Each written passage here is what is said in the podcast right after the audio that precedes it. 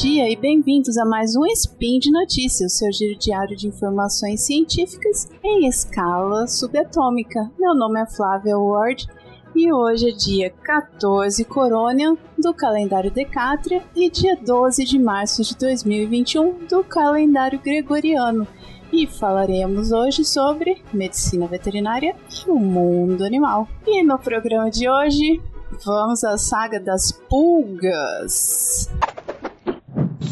Notícias.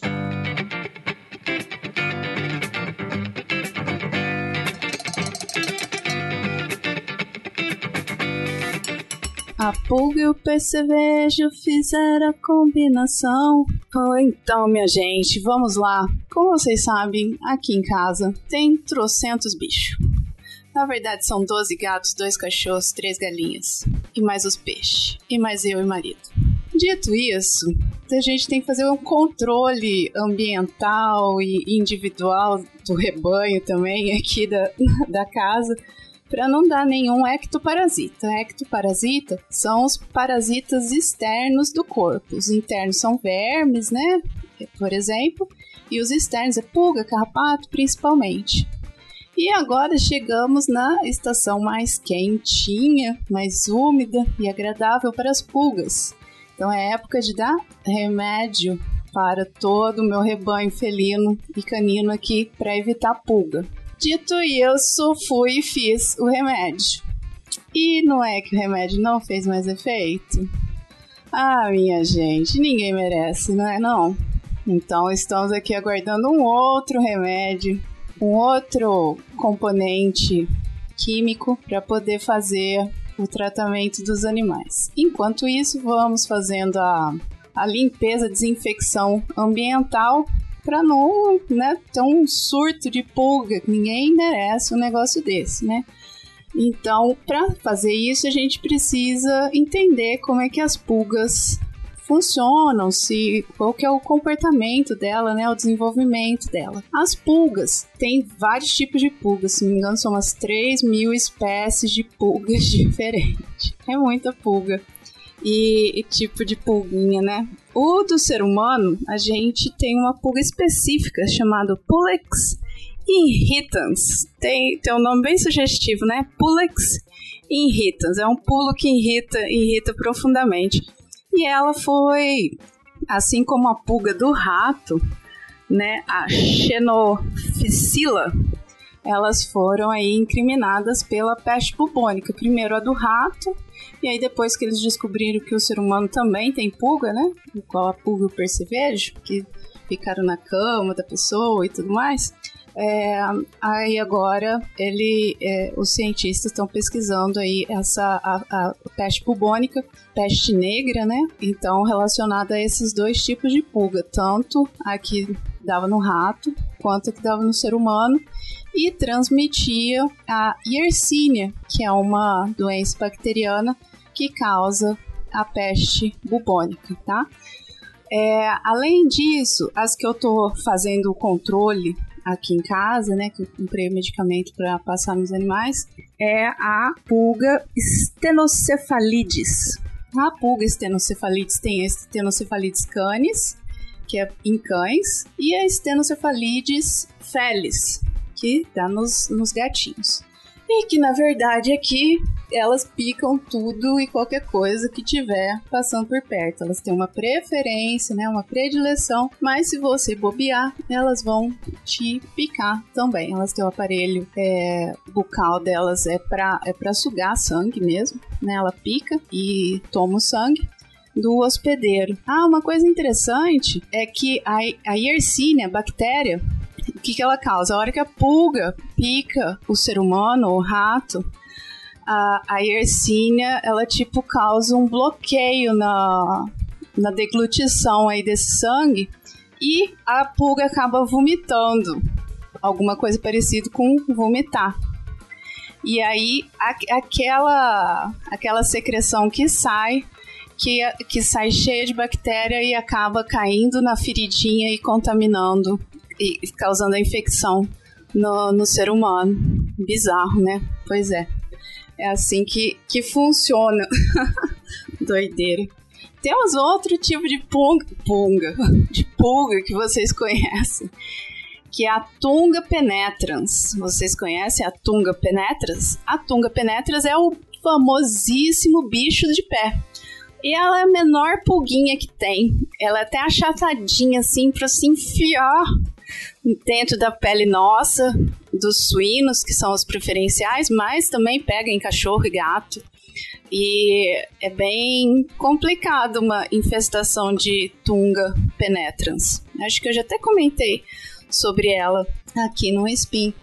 E uma coisa, como ela penetra na pele, ela fica só com a bundinha de fora, que é o, o aparelho é, respiratório dela, é, é, na bundinha. É ali que ela faz a, as trocas gasosas.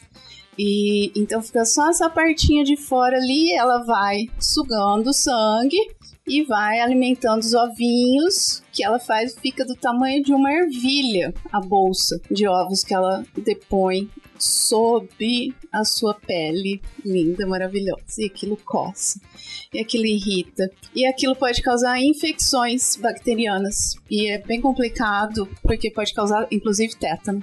Tá? É bem, bem agressivo.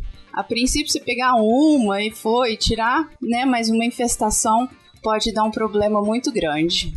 Bom, então, e aí, Flávia, como é que você faz para limpar a sua casa? Bom, primeiro eu rezo, né, peço a Deus, mas é sério, as, as pulguinhas, elas têm a fase delas de ovos, né, elas fazem essa ovoposição. Depois, elas se transformam em larvas. Essas larvas viram pupas e as pupas viram adultos. Tá, os ovos, eles fazem tipo uns ninhos pequenininhos, né, obviamente, onde faz a deposição daqueles ovos. E, e, dali eles vão, elas colocam até 20, 30 ovos por dia, sendo que o período dela de vida é de 110, então aí vai 3 mil ovos mais ou menos, né? Uh, o, o, tempo de vida dela aí fazendo esse, esse trabalho. Uh, então ela faz essa deposição de ovos, esses ovos com a temperatura e umidade adequada, eles se transformam nessas larvas. Essas larvas, elas adoram matéria orgânica, tipo poeira, sabe? Aquela que gruda na, no meio do taco, no chão, no sofá, na cortina. É, pois é, elas ficam ali se alimentando disso e aí depois elas se transformam em pupas. As pupas é, é, é, podemos dizer assim, que é quase uma, uma forma de resistência delas, né? Que elas vão se desenvolvendo, elas ficam no mínimo aí três meses nesse formato de pupa, até um ano, dependendo das condições do, do ambiente. Se o ambiente estiver adequado e ela sentir a presença, né, através da temperatura e tudo mais, sentir a presença do, do hospedeiro dela, ela puf, desculpa, vira um adulto e já pula pro, pro hospedeiro. Se não der certo, ela tem aí mais esse ano para esperar nessas frestinhas. Então, o que, que a gente faz aqui em casa é fazer a manutenção do, da limpeza, principalmente chão, cortina eu já nem tenho para evitar esse tipo de problema. Sofá, qualquer canto que tiver fresta que junta poeira, eu vou fazendo a manutenção para não né, dar uma infestação de pulga aqui. Uh, gente, eu morei numa casa que era de taco, pelo amor de Deus. Tinha um gato que passava por lá, da vizinha, e a hora que a gente chegou de férias da, da faculdade nesse apartamento, você olhava assim, deitava no chão e olhava pro horizonte, você via pulgas pulando por entre as... Ai, que horror, dá até tristeza. Então, quando eu fiz a minha casa aqui, eu peguei e fiz de cimento, é, cimento queimado, para não dar fresta em lugar nenhum, só do desespero de lembrar daquilo lá. É, é, é negócio é traumatizante, credo, disso. Mas aí uma coisa que me ensinaram que eu achei bem interessante, fácil e, e econômico para fazer, de tempo em tempo você pode fazer uma salmoura, né, água com sal hiper concentrado e passar um pano no chão. Essas casas que tem frestinha, né, no, e aí deixa secar lá uns 10 minutos, porque vai estar tá essa água com sal muito concentrado, vai entrar naquele, naquelas frestinhas, acaba ressecando esses ovos e larvas que estão por ali, esperando um ambi eh, num ambiente assim gostosinho. Então você meio que estressa tudo isso e acaba dissecando uh, essas formas de vida das pulgas. Eu achei bem interessante e eficiente e barato. Então você faz uma salmoura, passa um pano com água e sal no chão, espera secar, depois varre o sal. Não pode lavar, não pode. Você vai só ir varre o sal depois, pelo amor de Deus, não joga o sal na, na terra, porque senão aí você mata tudo que tem no seu jardim e tudo mais. Só varre, coloca dentro de um saquinho e descarta em algum lixo, que ele vai matar só as coisas lá no aterro sanitário. Ah, meu Deus do céu. Mas é complicado, né? Então, mas aí você faz essa, essa manutenção do ambiente e aí tem vários tipos de medicamentos para fazer a prevenção de, de pulga, né? Tem os, os tópicos, tem o de você colocar na nuca do bichinho, né? Tem ó, as coleiras, para gato não acho recomendado, porque eles se lambem bastante. É, talco, então, pelo amor de Deus, hein, gente? Não vai passar talco em gato. Não faz isso, não. Porque é inseticida. Todos esses são, todos esses medicamentos que tem, eles são, a base deles é inseticida. Então tem que tomar cuidado para não com, com os animais, com as crianças. Se for passar alguma coisa também em casa, assim, algum veneno mais forte, toma cuidado, pelo amor de Deus, que isso intoxica mesmo. E aí tem, tem uns medicamentos que são olho da cara, mas que eh, por enquanto eles estão funcionando tão bem, né? Uh, medicamento oral para fazer e para você fazer esse controle, porque independente de onde o animal vive, se é no quintal ou se é dentro do apartamento, pode pegar pulga. Pulga tá no ambiente onde no seu trabalho, na pracinha, onde você leva o cachorro para fazer xixi, no tapete do, do prédio onde você mora.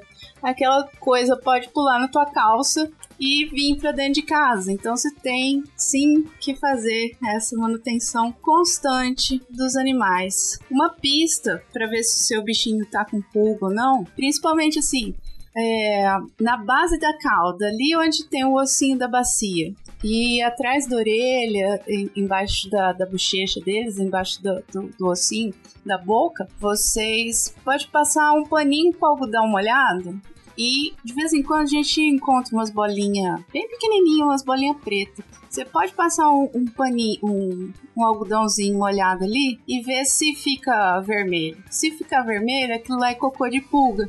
Então, aí você já, já se prepara que você vai ter que fazer o tratamento do seu bichinho e fazer o tratamento do seu ambiente, porque a maioria das fases da pulga estão no ambiente da sua casa.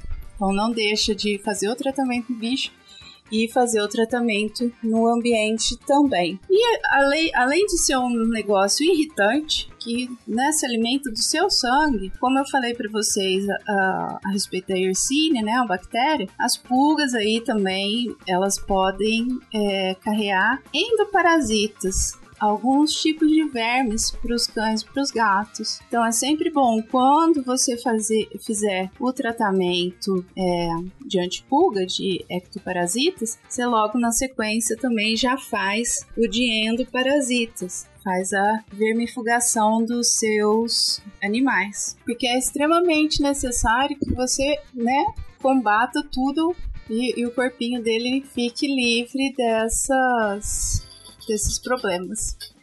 Então, minha gente, por hoje é só. Eu deixei alguns links de artigos sobre tunga sanguinata e da, e da estenocefalides para vocês poderem ver é, as diferenças entre elas, mas qualquer livro de parasitologia, qualquer livro de parasitologia veterinária, vocês vão ter essas informações e tudo mais, tá bom? E pode deixar aí também o seu comentário, elogio, crítica, declarações ou conselhos.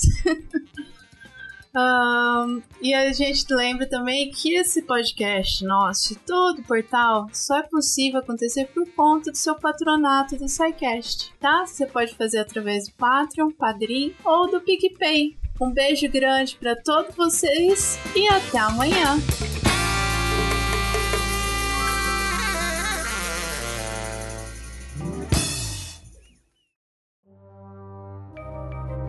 Este programa foi produzido por Mentes Deviantes. deviante.com.br